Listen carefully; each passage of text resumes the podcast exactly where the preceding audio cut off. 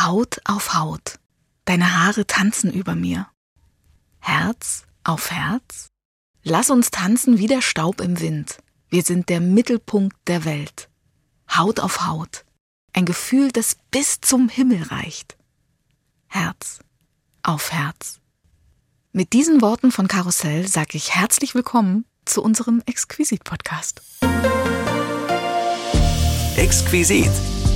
Ein Podcast von MDR Sachsen. Jetzt, wo es langsam kühler draußen wird, wollen wir uns einem sehr kuscheligen Thema widmen.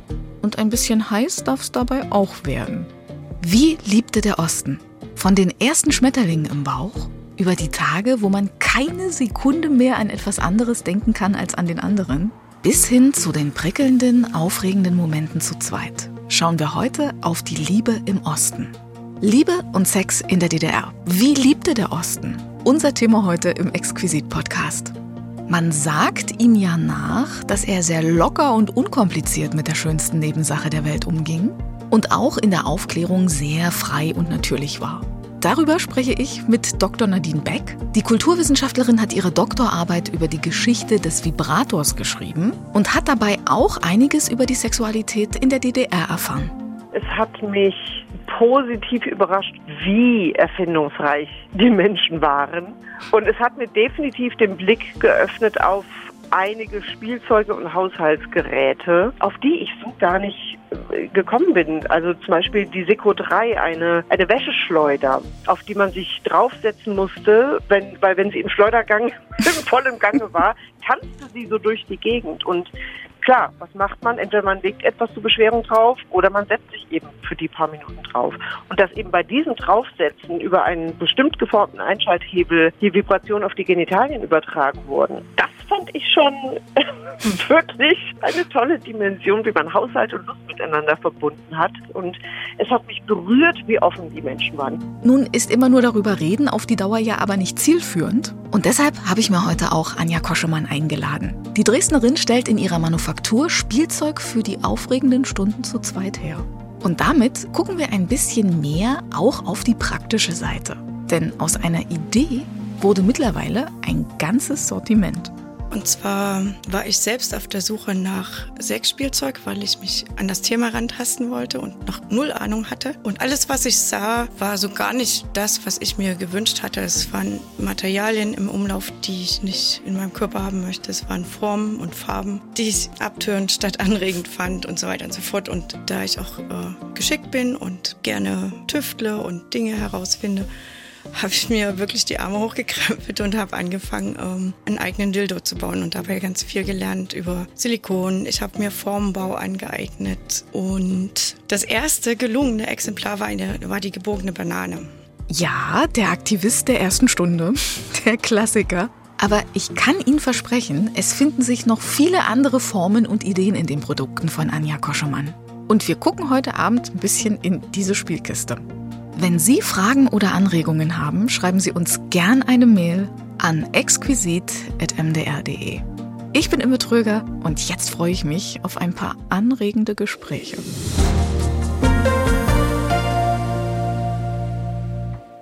Wenn eine Frau einen Mann auf Herz und Nieren prüft, denkt sie dabei auch etwas tiefer, sagte einst die Schauspielerin Helen Vita. Liebe und aufregende Stunden zu zweit, die gibt es natürlich überall, wo Menschen zusammentreffen, nicht nur in der DDR, aber eben auch da. Und das wollen wir uns heute beschauen. Liebe und Sex in der DDR. Wie liebte der Osten? Mein Kollege Dirk Henze hat mal bei der jüngeren Generation nachgefragt, was die denn denken, wie es denn so zuging. Hm, nun geh mal einfach so mit dem Thema Sex auf junge Frauen zu. Ich handle zwar im historischen Auftrag, aber die Situation bleibt bekannt. Ich versuch's. Eure Eltern, die hatten sich ja schon vor eurer Geburt so richtig lieb. Und da war ja gerade DDR.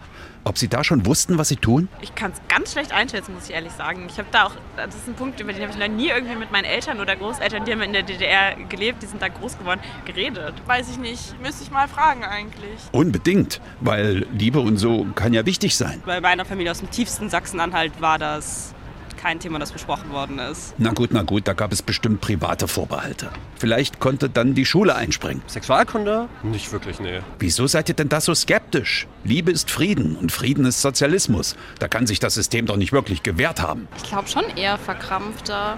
Also durch diese ganze Kontrolle. Nun kommt jetzt, die DDR war ein Liebesding total locker. Es gab ja auch FKK, freie Körperkultur. Also vielleicht musste man auch gar nicht mehr so viel erklären. Genau, die körpereigenen Produktionsmittel waren einem ja ständig vor Augen. Deshalb wurde die Fortpflanzung sprechender zweibeiniger Säugetiere natürlich auch schulisch behandelt. Schon in Klassenstufe 8. Aber wahrscheinlich auch rein biologisch. Und vielleicht, dass man die Körperteile benennen kann. Aber jetzt nicht irgendwie, dass es verschiedene Sexualitäten gibt oder verschiedene Geschlechter. Sowas wird auf jeden Fall nicht vorgekommen sein. Habt ihr eine Ahnung? Ich wusste schon, dass es Männer und Frauen gibt, da war mein Halstuch noch blau. Und jetzt setze ich noch eins drauf. In der DDR war Verhütung kein Problem. Die Pille hieß nicht Anti-Baby-Pille, sondern Wunschkind-Pille. Haha. Jetzt lasst euch dazu mal was einfallen. Ich weiß nicht, wie das damals war mit äh, dem Kinderwunsch, wie sehr die Regierung neue Leute haben wollte. Die brauchte immer neue Leute. Vielleicht auch im Zuge, um die, ich sag mal, die Reproduktion des Bürgers zu, äh, zu fördern, also Sex für Kinder sozusagen. Hm. Ein staatlich gelenktes Aufbauprogramm mit diesem Titel ist mir nicht bekannt. Vielmehr hatte die Frau hier in Sachen Schwangerschaft vergleichsweise Freiheiten.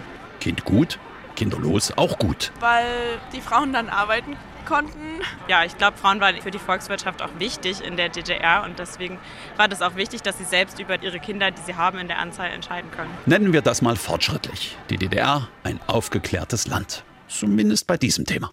Na, ich merke schon, wir müssen wohl einiges klarstellen. Liebe und Sex in der DDR, wie liebte der Osten? Das entdecken wir heute Stück für Stück gemeinsam. Lebendiger war es im Osten, gleichberechtigter und lockerer. Und darüber rede ich heute mit Dr. Nadine Beck. Die Kulturwissenschaftlerin hat ihre Doktorarbeit über die Geschichte des Vibrators geschrieben und ist dabei auch auf die Sexualität in der DDR gestoßen. Aber Sexspielzeug im Osten? Darüber wollen wir erzählen. Frau Dr. Beck, ich freue mich, dass Sie da sind. Moin aus Hamburg. Ja, moin, moin. Liebe und Sex in der DDR, das ist das große Thema heute bei uns. Das klingt zugegeben ein bisschen sachlich, bringt's aber auf den Punkt, worüber wir heute reden. Ich lasse jetzt auch gleich mal das Vorspiel weg, wir kommen mal gleich zur Sache. Sex, Sexspielzeug in der DDR, darüber haben Sie Ihre Doktorarbeit geschrieben. Gab's denn sowas überhaupt?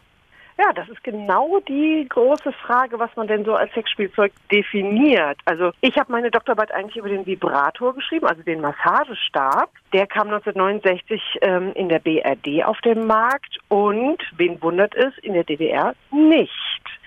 Denn der Paragraph 125 hat das verhindert, so wie er auch alles andere, was damals als pornografisch galt, verhindert hat, über die Grenze zu kommen. Was genau, genau. sagt der Paragraph aus? Also dieser Paragraph regelt alles, was pornografische Schriften und alles äh, pornografische betrifft. Moment. Ja, ich habe gerade meine Doktorarbeit vor mir und kann darin den Wortlaut natürlich ganz genau ablesen, weil dieser Paragraph ist im Vergleich zu dem, den es in der BRD zeitgleich gab, sehr kurz und knapp, wie das so ist. So, einen Moment. Also, der Paragraph 125 in der DDR besagt, wer pornografische Schriften oder andere pornografische Aufzeichnungen, Abbildungen, Filme oder Darstellungen verbreitet oder sonst der Öffentlichkeit zugänglich macht, sie zu diesem Zwecke herstellt, einführt oder sich verschafft, wird mit öffentlichem Tadel, Geldstrafe, Verurteilung auf Bewährung oder mit Freiheitsstrafe bis zu zwei Jahren bestraft. Das heißt, ne, also schon relativ konkret, aber wie das geahndet wurde, also dieser Gesetzesübertritt, das war ja wie so häufig zu DDR-Zeiten auch davon abhängig, mit welchem Gesetzeshüter man zu tun hatte, wie der vor Ort aussah und ob man erwischt wurde.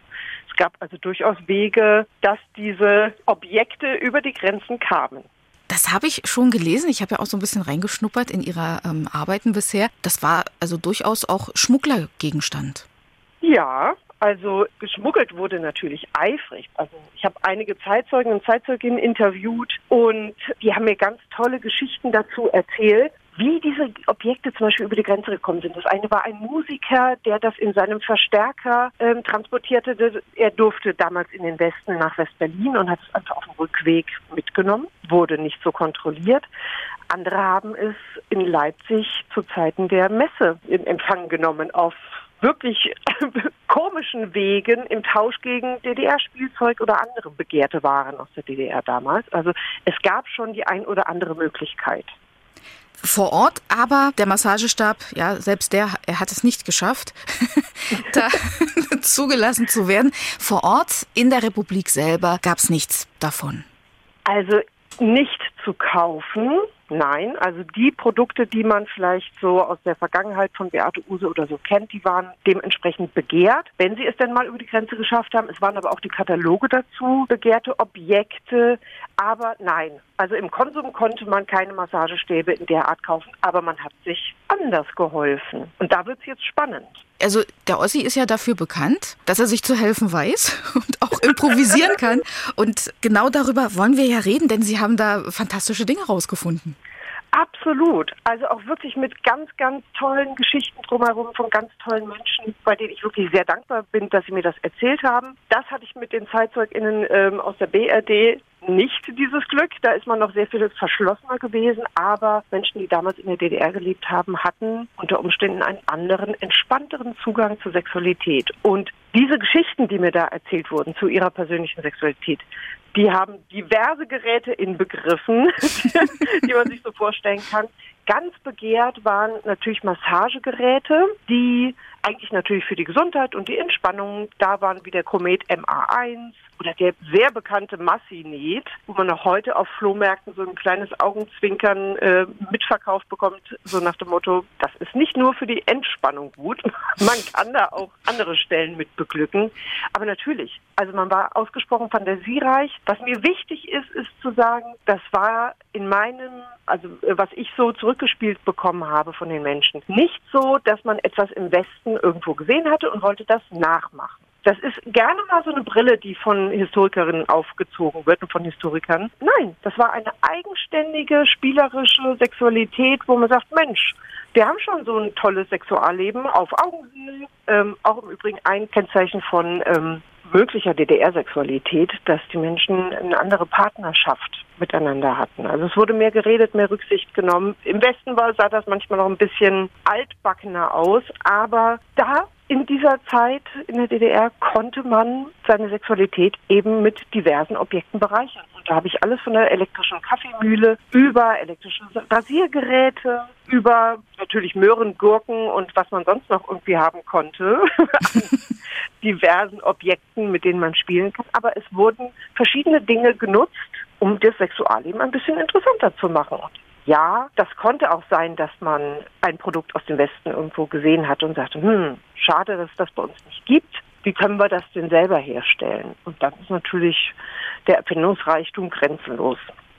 Haben Sie eigentlich eine Überlegung? Ich bin immer noch bei diesem Paragraphen und dann aber bei dieser wunderbar natürlichen Einstellung des Bürgers, also die, die ja doch konträr geht zu dem, was der Gesetzgeber sagt.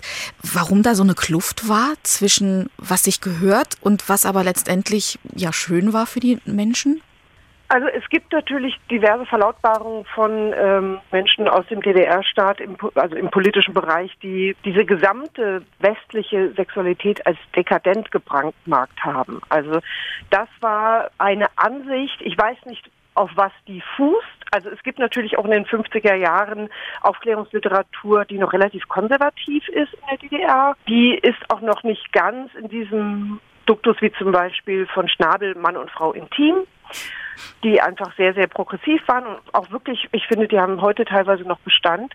Aber warum das von Staatswegen so geahndet wurde, kann man sich nur damit erklären, dass man eben sich vom Westen abheben wollte. Der Westen war ja sowieso politisch äh, der Feind und natürlich vielleicht auch gesellschaftspolitisch. Also vielleicht ist es eben genau das, dass man eben so nicht sein wollte. Dekadent, das betrifft alle möglichen ähm, Fetische, betrifft auch Lack, Leder, BDSM, äh, Wäschefetische, alles das war nicht gewünscht und diese Menschen haben auch wirklich schlimme Erfahrungen gesammelt zu DDR-Zeiten, wenn das mal irgendwie bekannt wurde. Man war erpressbar, wenn man als Lederfetischist berufbar wurde. Also es wurde auch als Erpressungsmoment benutzt. Das ist die Kehrseite. Ja, jetzt haben wir schon Siegfried Schnabel gehört. Und wenn man so mit Freunden zusammensitzt, dann ja, werde ich auch manchmal so gefragt, die nächste Sendung, worüber geht die? Und da habe ich gesagt, ähm, Liebe und Sex in der DDR. und, äh, auf einmal entspann sich da eine sehr illustre Runde, dass sehr unkompliziert auch gleich gesagt wurde, Mensch, da musst du Siegfried Schnabel erwähnen und sein Buch, wir hatten es gerade, Mann und Frau intim. Absolut. Jetzt musste ich erst mal lachen, weil das klingt eher so wie Wässer ich meinen Garten. Also das war so fürchterlich sachlich. Das hatte so gar nichts Kuscheliges. Aber ist das vielleicht auch so ein bisschen das Geheimnis, dass es nicht so verklemmt war, weil es einfach so natürlich war und einfach nichts dabei war, darüber auch zu reden? Möglicherweise, ja. Also zumindest wurde mir Mann und Frau intim ganz, ganz, ganz häufig zurückgespiegelt als etwas, was einen Impact hatte im Beziehungsalltag.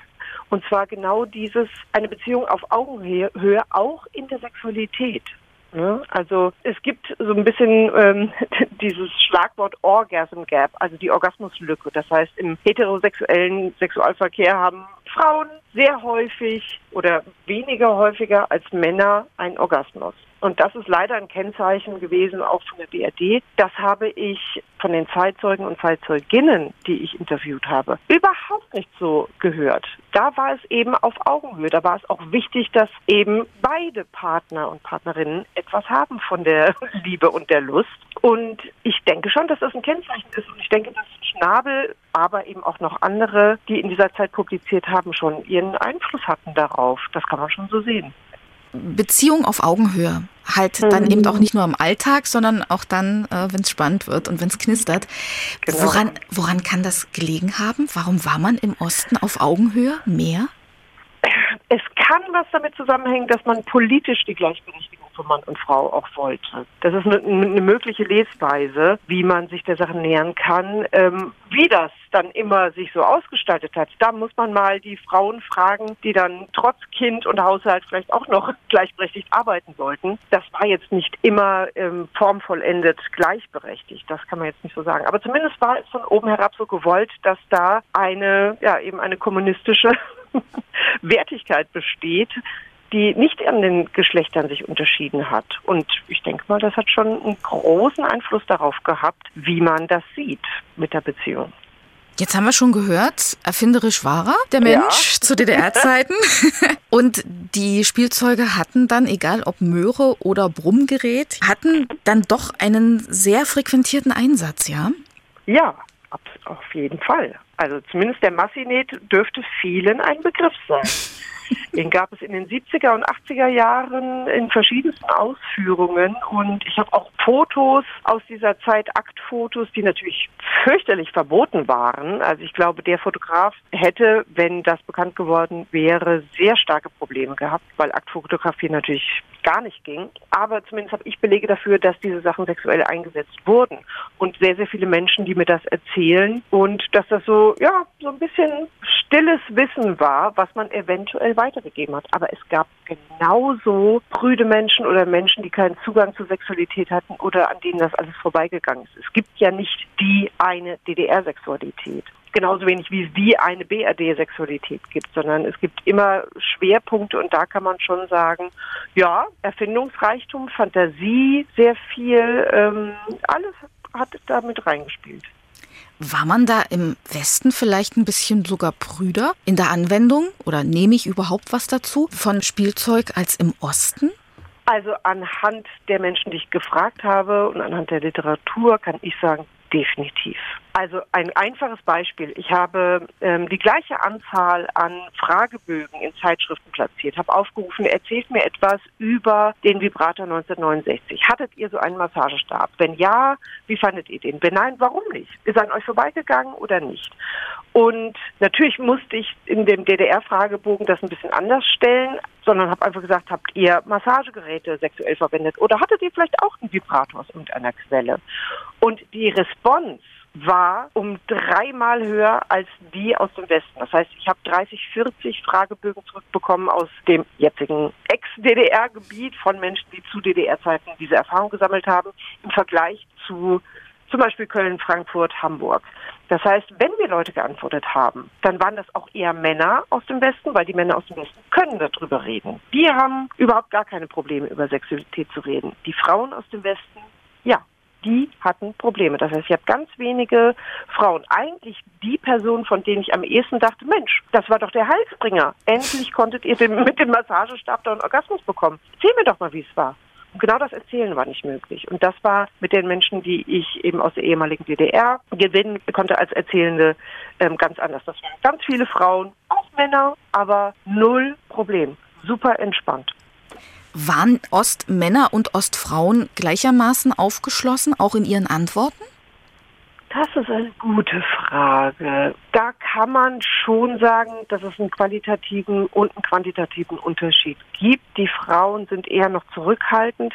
Da würde ich sagen, da hat wirklich eine ganz alte Tradition der Nichtaufklärung und des nicht drüber Sprechens noch gegriffen. Diese Menschen wurden ja von Personen aufgezogen, die in den 20er, 30er Jahren geboren wurden. Das heißt, deren Sexualerziehung war also meistens nicht existent. Alles andere muss man gucken. Aber ja, Frauen haben eher ein Problem, darüber zu sprechen. Das hat ein bisschen was damit zu tun, dass sofort in eine komische Ecke kommt, wenn eine Frau über Lust spricht. Lust, Lust haben, Lust sich selber machen. Also Masturbation ist sowieso nochmal ein ganz heißes Eisen. Das ist in Ost wie West schwierig. Ich glaube, wenn wir jetzige Generationen fragen, haben wir ein völlig anderes Bild. Aber in der Retrospektive, diese Menschen, die sind jetzt alle so um die, ich glaube mal 50, 60, 70, schwierig. Schwierig darüber zu sprechen. Aber Männer haben ja da sowieso einen ähm, traditionell anderen Zugang zu ihrer Sexualität, der viel weniger mit Scham und Tabu behaftet ist. Hat Sie bei dem, was Sie so recherchiert und herausgefunden haben, hat Sie da irgendwas überrascht? Gute Frage. Ich glaube, es hat mich positiv überrascht, wie erfindungsreich die Menschen waren. Und es hat mir definitiv den Blick geöffnet auf einige Spielzeuge und Haushaltsgeräte, auf die ich so gar nicht äh, gekommen bin. Also zum Beispiel die Seco 3, eine, eine Wäscheschleuder, auf die man sich draufsetzen musste, wenn, weil wenn sie im Schleudergang voll im Gange war, tanzte sie so durch die Gegend. Und klar, was macht man? Entweder man legt etwas zur Beschwerung drauf oder man setzt sich eben für die paar Minuten drauf.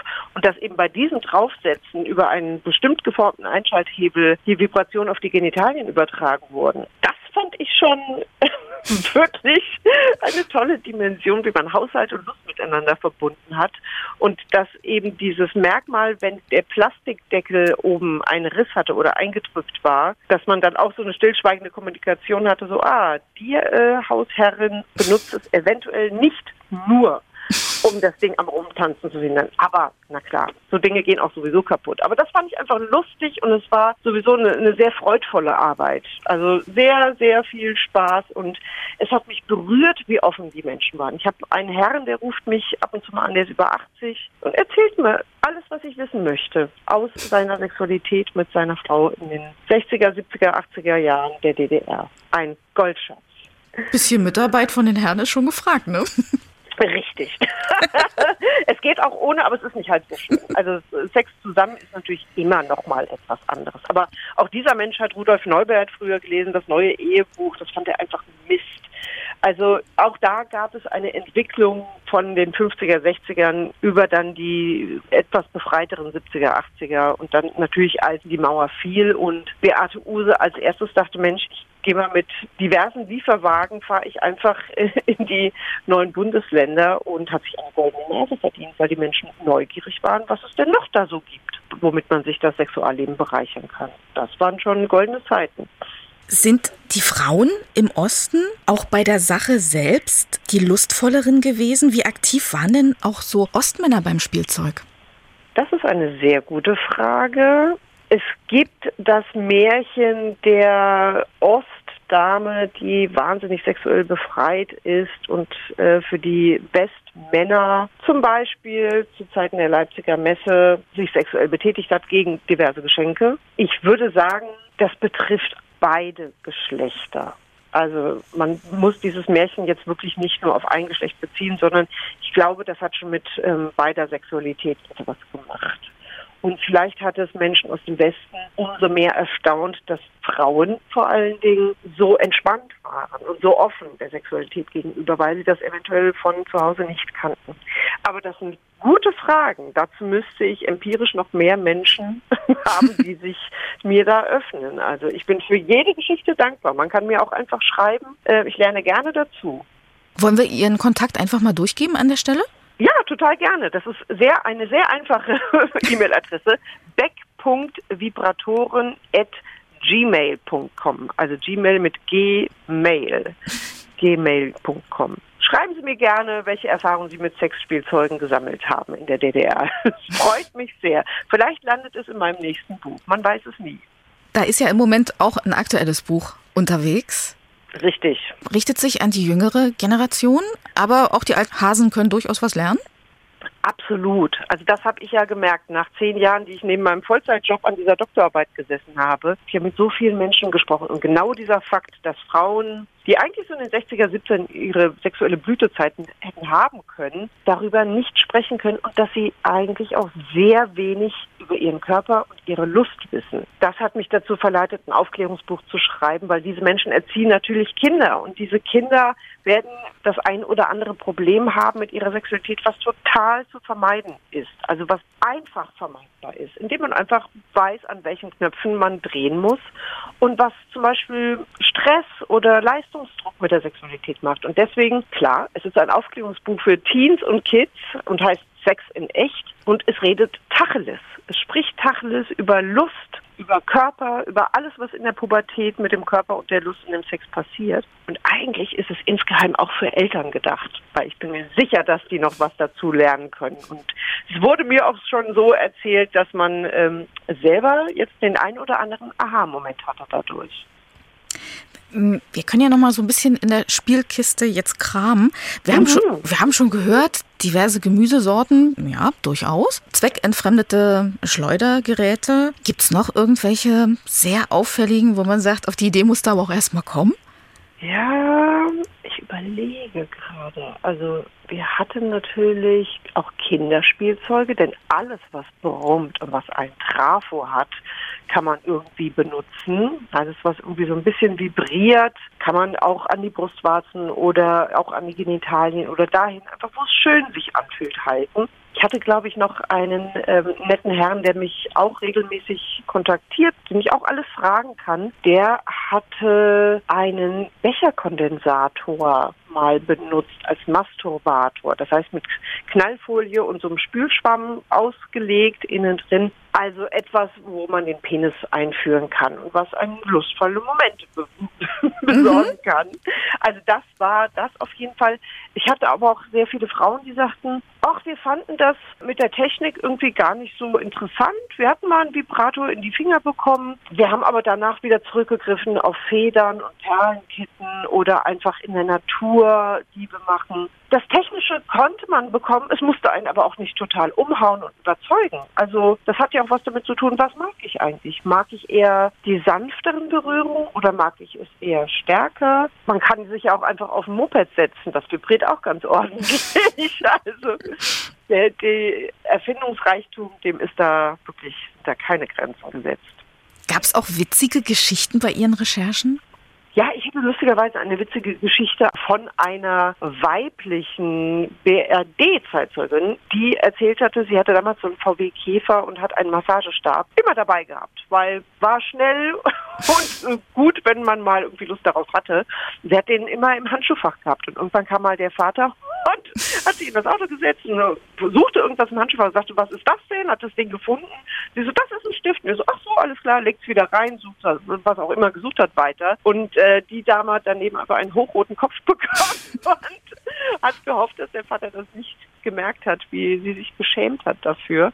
Das sind so die ein oder anderen Geschichten, äh, wo diese Geräte immer auftauchen, wenn sie gerade nicht auftauchen oder gerade irgendwie in der Schublade beim Umzug im Nachtschränkchen von alleine losvibrieren und man guckt sich halt stillschweigend an und denkt so, ja, das tut mir jetzt leid, dass du das jetzt von mir weißt.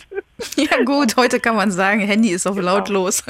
Absolut. Und das ein oder andere Gerät, was man vielleicht auch im Westen benutzt hat, waren elektrische Zahnbürsten. Die kamen so in den 60er, 70ern neu auf den Markt und hatten so Wechselbürstenköpfe, die man oben drauf stecken konnte. Und ein Zeitzeuge hat mir erzählt, es gab einen für Mann, es gab einen für Frau, also für Mama und Papa und eben einen für die Klitoris und einen für den Penis.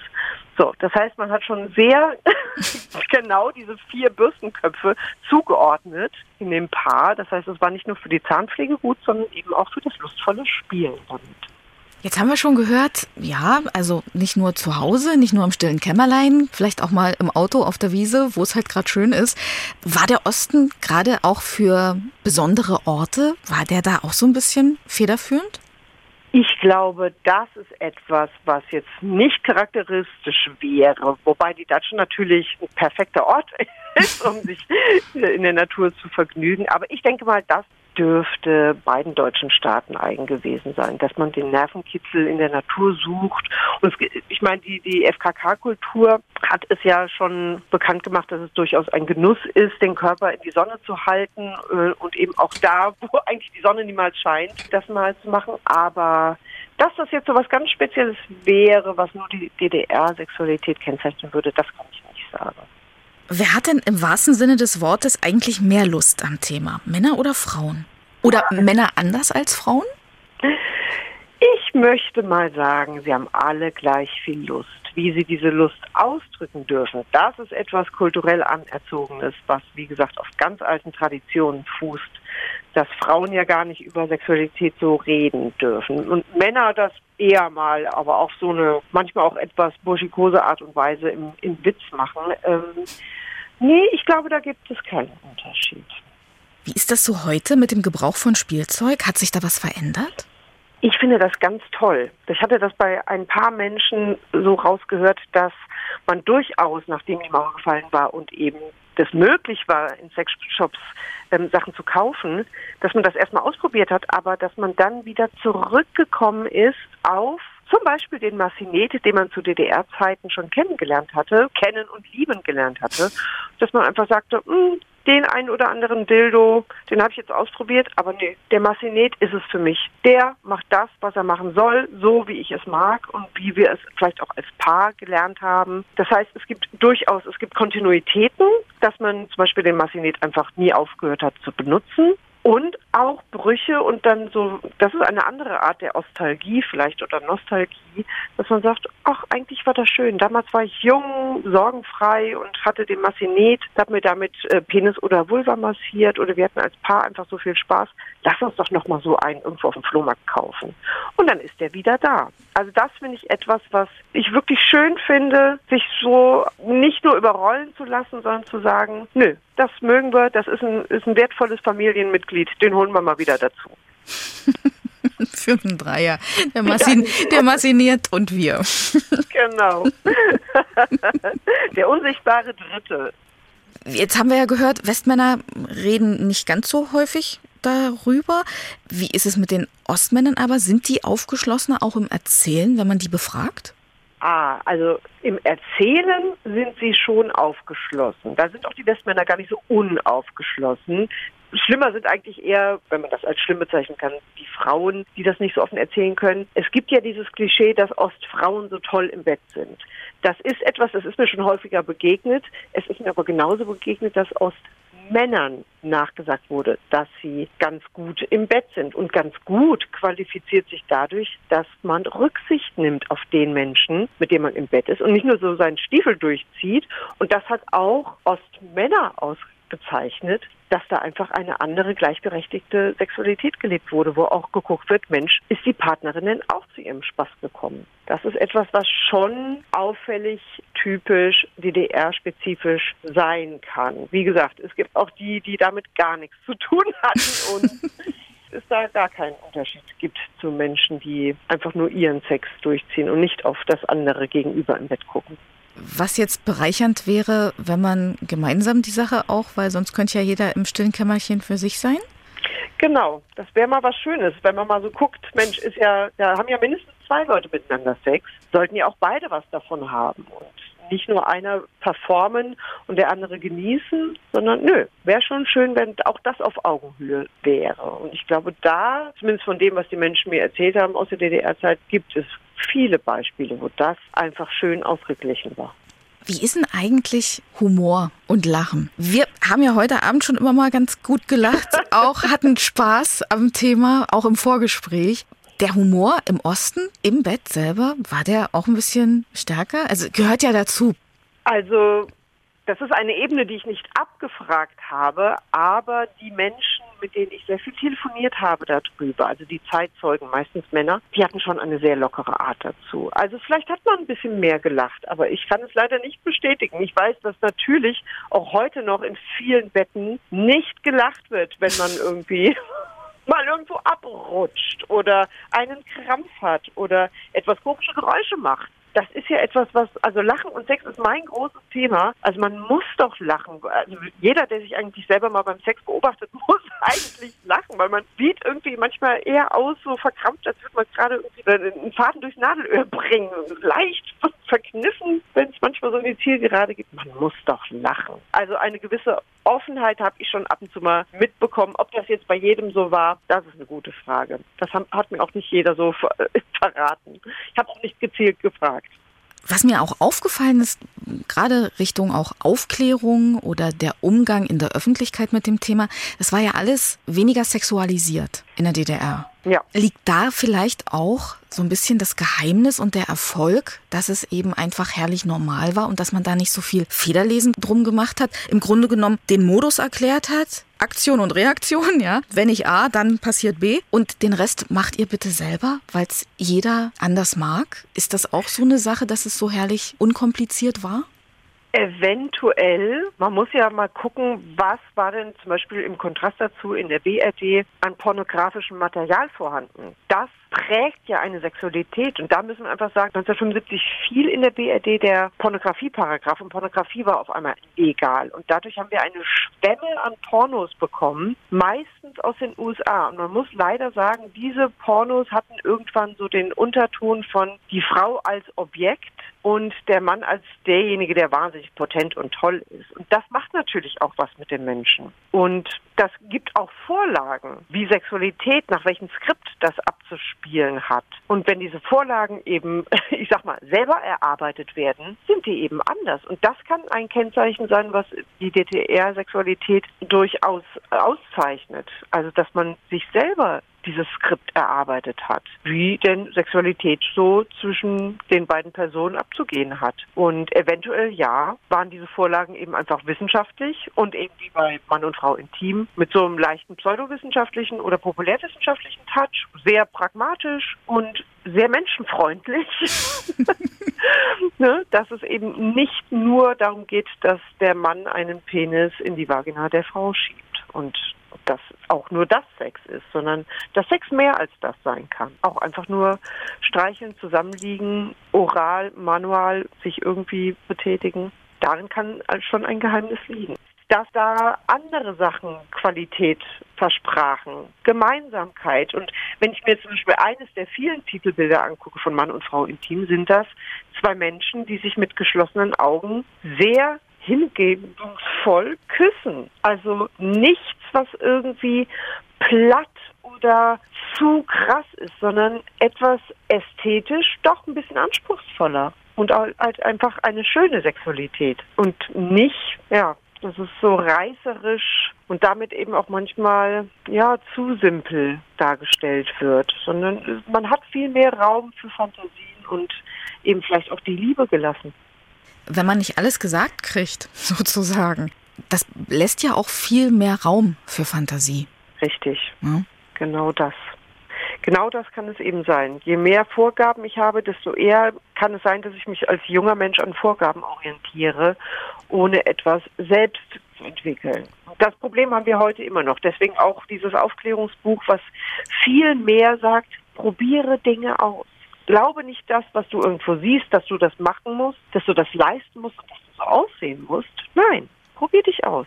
Und zwar am besten erstmal auch mit dir alleine, mit deinen Händen und was auch immer du dazu nimmst. Aber entwickle einen, einen eigenen Zugang dazu. Guck nicht immer, was die anderen machen oder was du im Porno siehst oder was auf dem Smartphone dir hingehalten wird oder irgendwo dir begegnet.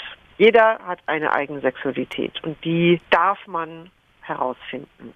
Wenn man bei uns ins Internet klickt auf mdrsachsenradio.de, da haben wir einen Link für Sie und dann wünschen wir interessante Stunden, nicht nur beim Stöbern, sondern auch dann beim Ausprobieren.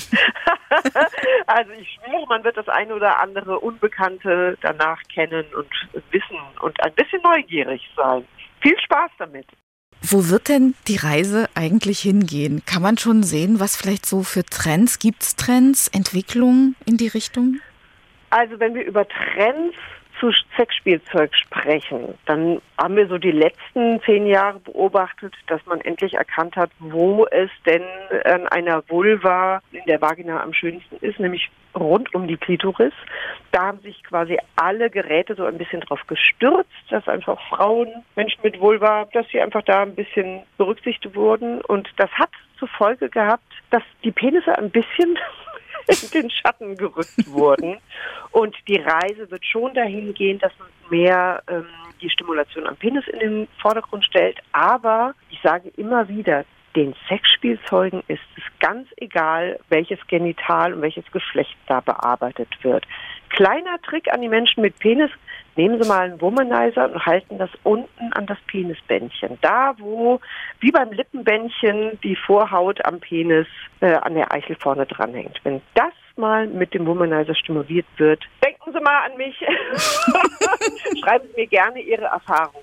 Man sagt, dass manche Männer dadurch Orgasmen erreichen können, die an Qualität denen der Frauen ähneln. Denn die unterscheiden sich ja dann doch. Und hier könnten wir ähm, zusammenrücken? Ja, wobei wir auch darin zusammenrücken können, einfach auch den Orgasmus nicht mehr so wichtig zu nehmen. Das Schönste ist doch einfach, wenn man mit jemandem zusammen ist, Nähe spürt. Gerade zu Zeiten von Corona haben wir gemerkt, dass das doch ganz schön ist und ganz wichtig und dass es uns doch gefehlt hat. Und das Streicheln und in die Augen schauen und sprechen, berühren, Wärme spüren, dass das eigentlich auch was Schönes ist. Also vielleicht gehen wir wieder in Richtung Slow Sex und gucken einfach mal, dass wir uns gut tun, ohne dass wir einem Orgasmus hinterherjagen. Das ist schön, aber es gibt auch noch mehr da draußen frei nach Friedrich Holländer, wenn Sie sich was wünschen dürften für die zukünftigen leidenschaftlichen Stunden in der Republik, was wären das? Och, einfach entspannt über Sex reden. Entspannt darüber reden, was mag ich, was können wir zusammen machen und dass man da in Kommunikation geht, weil genau das ist das Problem, dass man in vielen deutschen Betten nicht über Sex spricht, was man mag, was einem gefällt und was einem nicht gefällt. Da würde ich mir wünschen, dass man da einfach entspannt drüber sprechen kann und das vielleicht das Sexualleben ein bisschen von dem Leistungsdruck befreit und ein bisschen mehr Freude an dem Ganzen bringt. Das lasse ich jetzt so stehen. kann man auch. Kann man auch mal ausprobieren. Das ist einfach ist auch mal was Schönes. Einfach mal ausprobieren ohne Druck. Kann ja einfach auch mal ein bisschen erleichternd sein. Welch schönes Schlusswort. Einfach ein Miteinander und eine Begegnung auf Augenhöhe. Ja, in diesem Sinne wünsche ich allen Hörern und Hörerinnen einen schönen Abend. Ja, und gerne später mehr. Genau.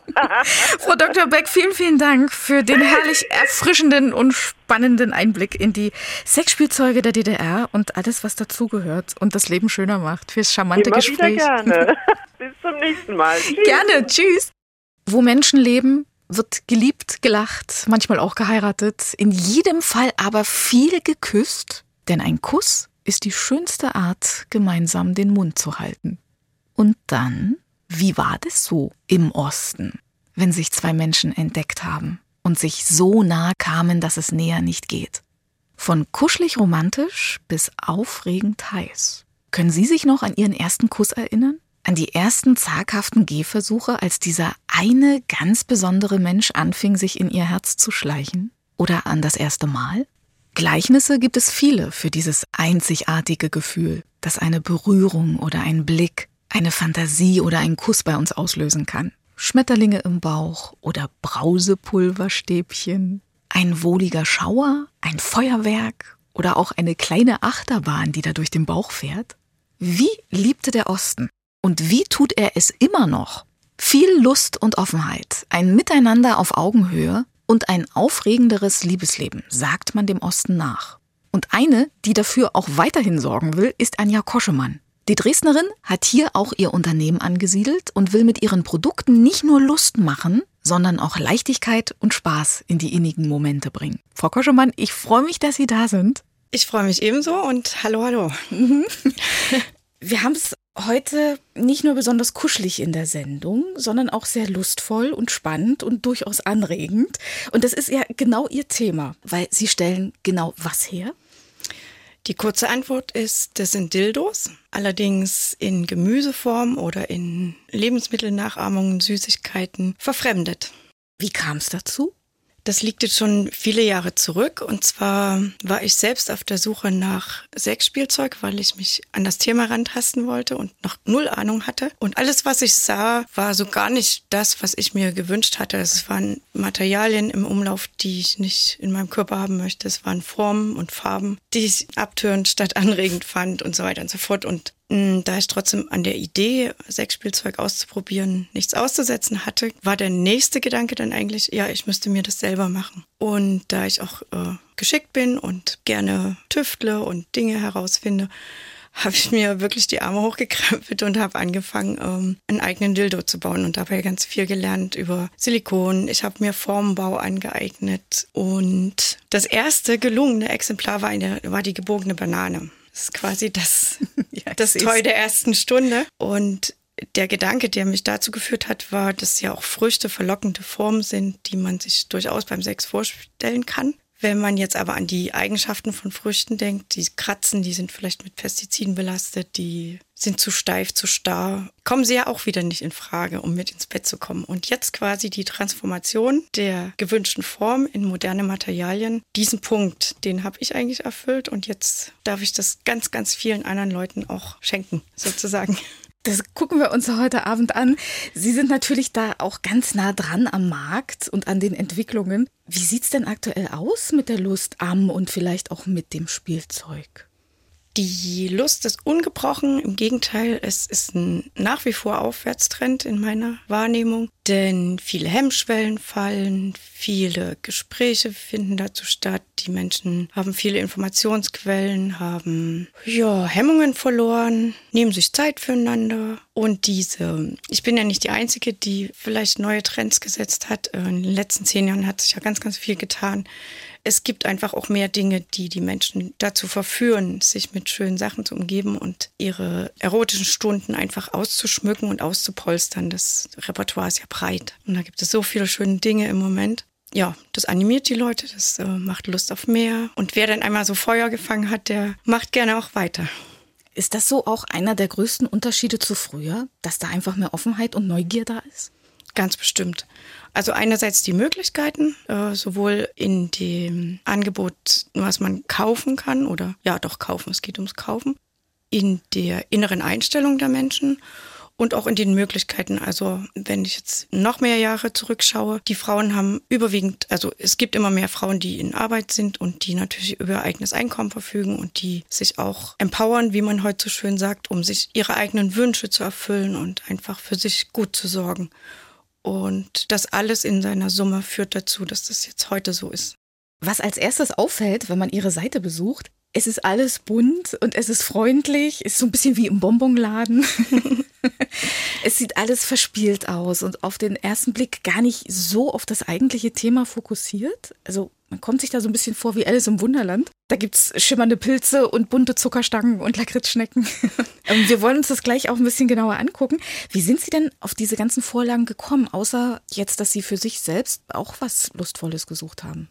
Die Anfangskollektionen haben sehr viel mit mir zu tun und der Zeit, der ich dann selber auch geforscht habe und nachgeforscht habe und selber auch gelernt habe, wie viele verschiedene Arten es eigentlich gibt, Orgasmen auszulösen, dass ja ganz viele verschiedene Stellen möglich sind. Und danach habe ich dann wiederum Früchte gesucht, weil ich diese Kollektion Garten Eden vergrößern wollte, die zum Beispiel für den Cervix-Orgasmus oder für einen äußeren Orgasmus oder für einen vaginalen Orgasmus oder oder oder vielleicht noch besser geeignet sind, sodass dass da eine Vielfalt herkam. Und später dann war es immer häufiger so, dass auch Ideen von außen angetragen wurden. Stammkundinnen, die sagten, Mensch, ich hätte Lust darauf oder können Sie mal überlegen, haben Sie sich die Idee schon mal vorgelegt und so weiter und so fort. Da kamen neue Toys dazu und die Süßigkeitenkollektion ist zum Beispiel in Zusammenarbeit mit einem äh, jungen Designerpaar entstanden. Das war deren Diplomarbeit. Also die haben an der Gestaltungsuni als Abschlussarbeit aufgetragen bekommen, vom, von der Zeichnung sozusagen bis zum Produkt, also so einen Designvorgang in Real durchzuziehen und ja, die Kooperation dann zu mir gesucht und jetzt haben wir eine Vereinbarung getroffen, dass ich diese Suites weiterhin im Sortiment habe.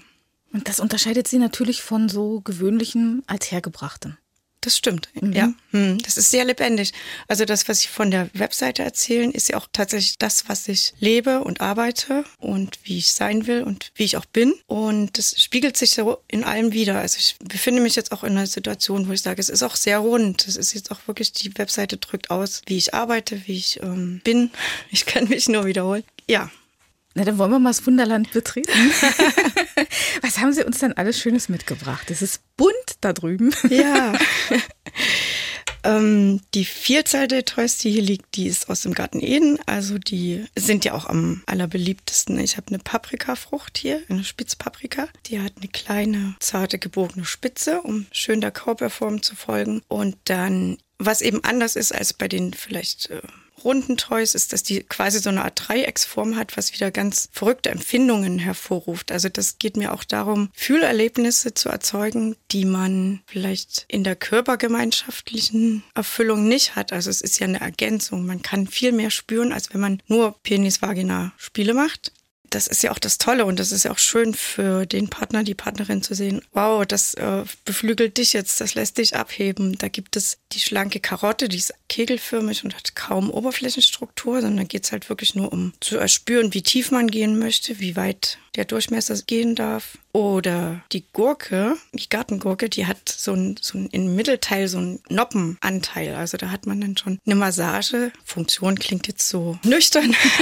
Aber ja, dann gibt es so einen Massageanteil. Dann haben wir die gebogene Banane, die berühmte. Die ist gut geeignet, um den berühmten G-Punkt zu finden und auch zu stimulieren. Also viele Frauen sagen von sich, dass sie den haben. Und der kann ja auch ganz, ganz tolle Gefühle auslösen. Und das ist so an der oberen äh, Vaginalwand. Und dazu ist das Halbrunde einfach sehr schön. Und was aber am allerbeliebtesten ist, ist nach wie vor der Mais, Mais, Mais, Mais, Mais. Deshalb gibt es auch gleich zwei. Einen recht großen und einen normalen. Und hier ist es eindeutig die Körnerstruktur, die unendlich schöne Massagemöglichkeiten bietet.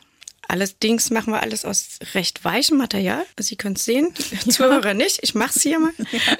Es lässt sich komplett rumwiegen. Und das bedeutet einfach, dass man sich auf diese Strukturen und, und Verzierungen im Gefühl konzentrieren kann. Und nicht die Steifheit des Spielzeugs dazu führt, dass man sich jetzt vielleicht unwohl fühlt oder dass es äh, einen aus dem Spüren und Genießen reißt, sondern das ist alles sehr sanft und mitteilsam und harmonisch. Also so, wie man sich das meines Erachtens und ja, vorstellt.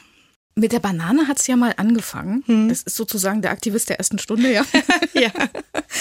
Dann ging es weiter, quer durch die Gemüseabteilung. Und die Farben sind ja auch sehr froh und sehr lebendig. Die sind sehr, ja, sehr freundlich, sehr hell auch. Und dann kamen ja aber Früchte dazu, haben wir gehört. Mhm. Und auch Zuckerwatte. Ich weiß.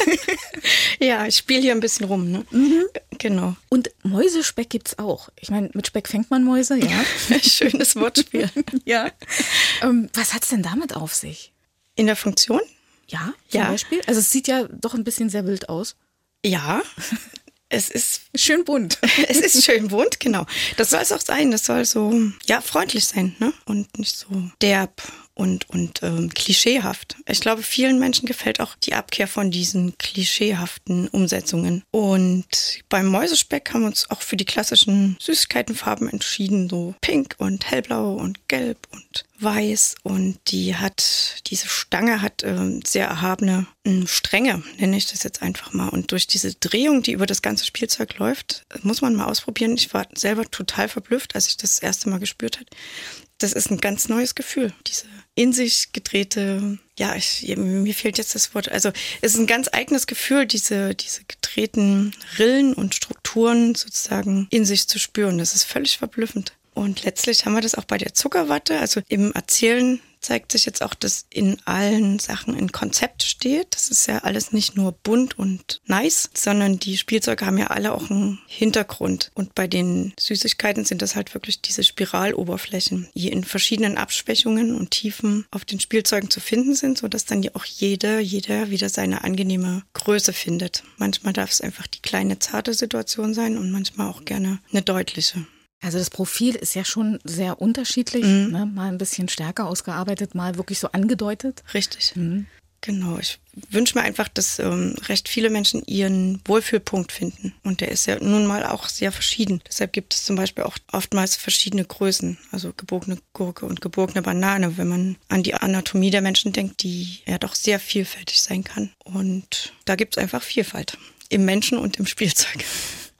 Die Individualität ist bei Ihnen da sehr wichtig. Man kann sich sogar sein eigenes Spielzeug auch designen. Ja, ja, das macht so Spaß.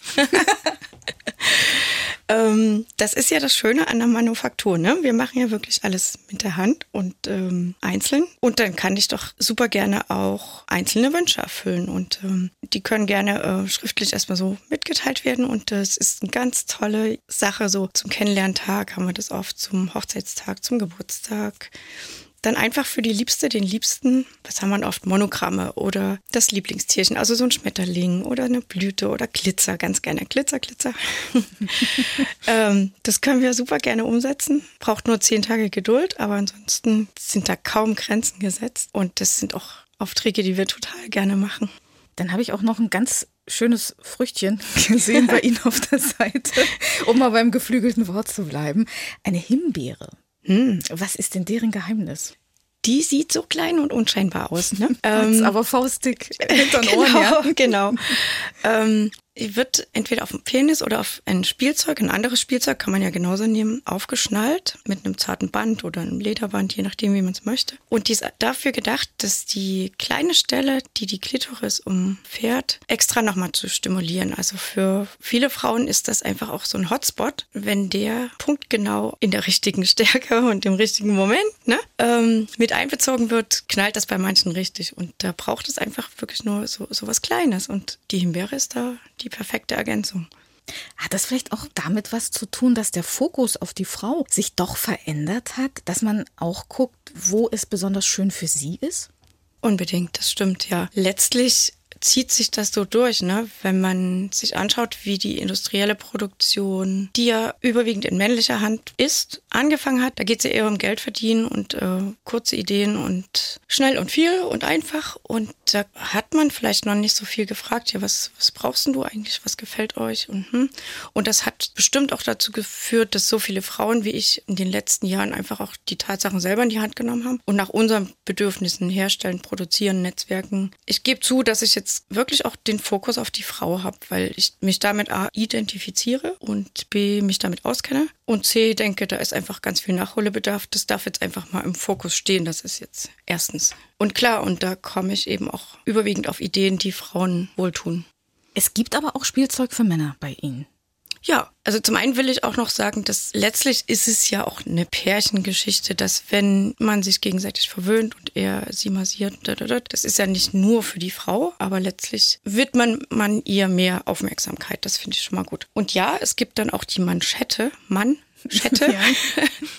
Wortspiele bieten sich einfach auch an bei meinen Produkten. das macht mir auch Freude.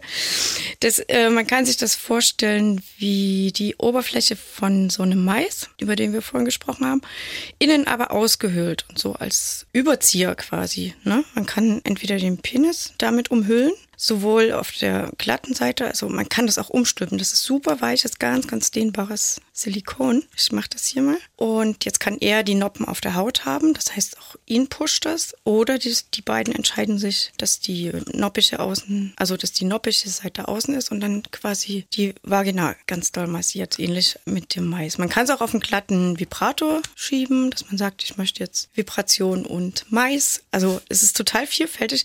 Es erinnert mich gerade an die Himbeere, über die wir gesprochen haben. Es ist erstmal so recht wenig. Es ist was Kleines. Aber es hat ganz, ganz viele tolle Sachen. Große Wirkung. Ja.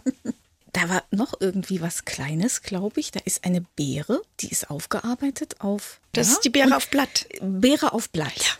Das ist ein Toy. Das ist wirklich künstlich entstanden. Also im Gegensatz zu den anderen ist es keine Fruchtabformung. Aber es gibt ja auch Frauen, die möchten gar nicht so viel einführen. Deshalb ist die Beere recht klein. Ich sage jetzt mal so fünf Zentimeter geschätzt. Und darum findet sich ein sehr ausladendes Blattstruktur sozusagen. Und die Idee dort ist, dass sie sich sowohl draufsetzen kann und jetzt erstmal nur im Vaginaleingang diesen Massageeffekt hat, aber sich sonst gar nicht weiter mehr einführt, weil das vielleicht äh, im hinteren Bereich für manche gar nicht so angenehm ist. Sie kann, wenn sie drauf sitzt, hier vorne diese Blätter, die haben ganz äh, starke Ausprägungen, die kann man nämlich außen an die Vulva klappen und auch das ist für viele Frauen eine sehr intensive Massage, die sie hochbringt und Richtung Orgasmus bringt, wenn die äußeren äh, Venuslippen stimuliert werden. Ne? Oder man kann sogar diese Blätter nach hinten klappen, sodass sich ein Griff entsteht und dann kann man in der gegenseitigen Massage miteinander spielen und auch recht zielgenau vielleicht so zwischen den Venuslippen langfahren. Das ist auch ganz prickelnd. Also das Ding ist ich komme hier gerade ins Schwärmen, ne? Das, ja, das muss man auch sagen. Also da gibt es keine Verformung, die man nicht damit herstellen kann. Ja. Also es ist wirklich auch ähm, sehr hochwertiges Material. Ja, ich benutze Silikon, medizinisches Silikon. Das ist ähm, ganz bedenkenlos. Man kennt das. Das wird auch für Formen in der Lebensmittelindustrie benutzt. Es ist ganz vieles medizinisches Equipment ist aus genau diesem additionsvernetzenden Silikon hergestellt. Denn man ist sich sicher, es gibt keinen, keinen Menschen auf dieser Welt, der damit irgendwelche Interaktionen mit dem Körper hat. Also niemand muss sich wirklich Sorgen machen. Da gibt es niemanden, der Allergien hat, der darauf reagiert. Es dünstet nichts aus. Hat seinen Preis, ist Platin-Katalysator drin, ist geruchlos, geschmacklos, aber ich denke, das ist es wert. Wenn man sich auch überlegt, die Schleimhäute sind das Tor zum Körper und da, da möchte ich wissen, was da drin ist. Bekommen Sie Rückmeldung, wie die Spielzeuge ankommen? Ja, ja, ja.